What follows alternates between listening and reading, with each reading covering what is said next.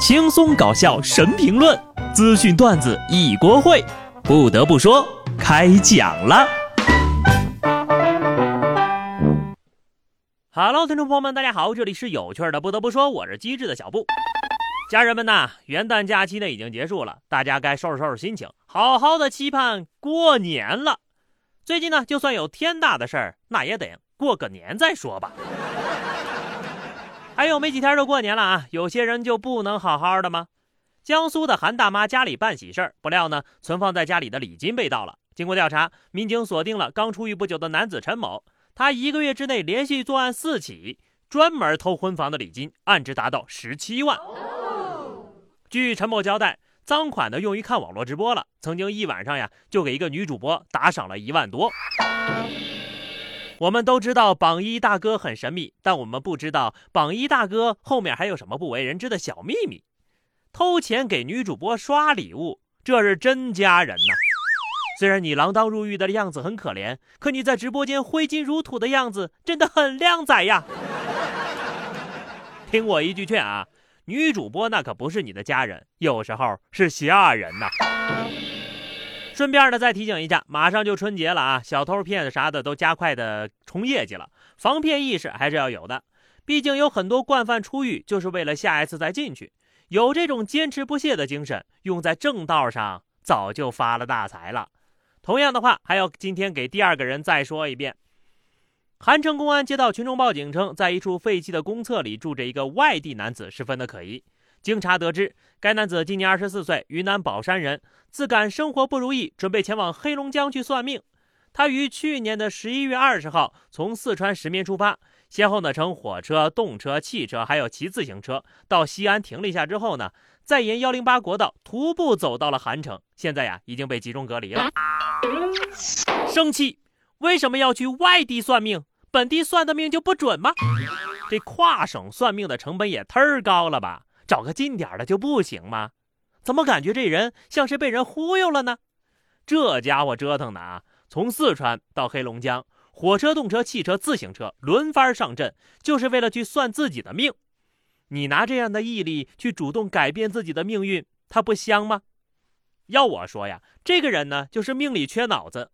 算命的一句话骗他跋山涉水，别人的一句疫情期间不能乱跑，他就是不听。所以说呢，封建迷信要不得呀！算命呢，我看是没戏了。这智商，不然就认命吧。感觉生活不如意啊，还是要多从自己的身上找问题。脑子有问题呢，谁都救不了你。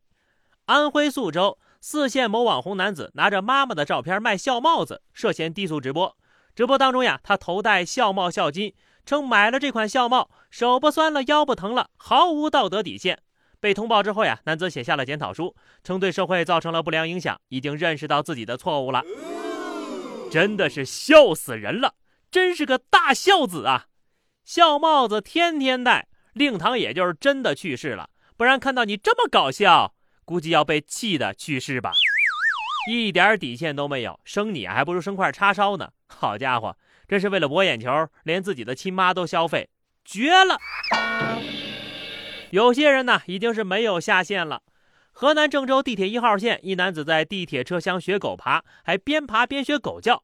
目击者介绍，不知道这男的爬了多长时间，听到声音的时候呀，发现他已经在旁边了。当时这男的呢还戴着耳机，但是觉得这是对方的事情。自己下车之后呢，也不知道他又爬了多长时间。我真觉得啊，就这事儿啊，在私密的地方玩玩也就得了，你在大庭广众之下，真的是不理解。这种就应该被警察叔叔教育一下，忒不要脸了吧！一个个的，难道是一种治疗社恐的方法吗？目的是锻炼不在意别人的眼光，就是自信，只是直接开了地狱难度。通过这一关，那你直接患上社交牛杂症了呀！能通过下面这一关的，心态也已经非常不错了。江西新余的小鱼姑娘工作的时候呢，透过栅栏看工地，不小心呢把头卡住了。领导路过，见此情景，赶紧询问：“你在干嘛呢？”得知缘由之后呀，叫来帮手将其解救。当领导看到有人把头卡在栅栏里的时候呢，第一个举动是掏出手机来吃瓜。没什么稀罕的，当然要先拍照记录呀，又不是每天都会有人把头卡在栅栏里。况且记录员工的生活，领导责无旁贷。太惨了呀！小鱼把头卡成了小鱼。小鱼同志，很高兴通过这样的方式认识你，愿你在火星生活愉快。如果这小鱼姑娘足够机智呀，就应该回答自己这是一头扎进了工作里，无法自拔，或者说没事，领导，我卡着玩呢。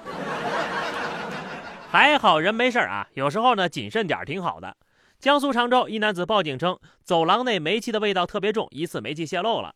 消防员赶紧赶赴，却闻到浓郁的榴莲味儿。原来呀，是隔壁邻居在家吃榴莲呢。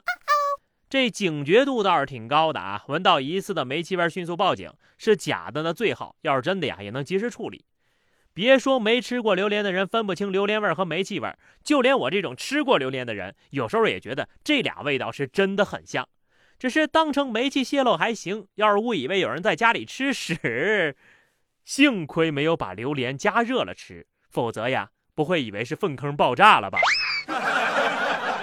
有些人无心给警察叔叔添麻烦，而有些故意做坏事的人呢，却拿警察叔叔当猴耍。安徽阜阳交警发现一男子涉嫌醉驾，男子再三解释说他刚刚跟一个喝醉酒的女同事接吻，受到了影响。民警随后将其带往医院抽血送检。经查，涉嫌酒驾的男子呢，两个月前刚刚考取的驾驶证。真的是很搞笑呀！自己造的孽，还要编造故事推卸到别人身上。难道是下嘴太重，亲到胃了？舌头一卷，吃到自己肚里了？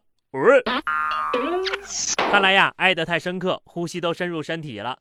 被民警抓到醉驾，可能破不了男子的防，但是警察叔叔一句话：“你给我编吧。”绝对能破这件事情呢，也告诉我们不要醉驾，否则会被戳心窝子，当众丢人的。遇上这种男人呢，就赶紧远离吧。贵州贵阳一女子和男朋友分手之后呢，其男友到派出所报案，称要拿回两人谈恋爱期间的花费。计算花费用时呢，这个男子呀还把母亲包的水饺也算了进去，平均一个水饺八毛钱。最后呀，女子归还男子恋爱期间所花费共计三千四百二十二块。我就想知道这饺子是素的还是肉的？提前有给人家报价格吗？如果你没有跟人家说价格，这不就是强买强卖吗？所以这男的其实是饭托吧？要是都这么整呀，再多谈几个对象，他妈妈的饺子店说不定就能上市了。那样的话可得交税呀，毕竟按照这个价格卖饺子赚的钱可不老少了。不得不说。其实最令人想吐槽的不是八毛钱一个的饺子，而是当你在吃饺子的时候，他竟然在数你吃了多少个饺子。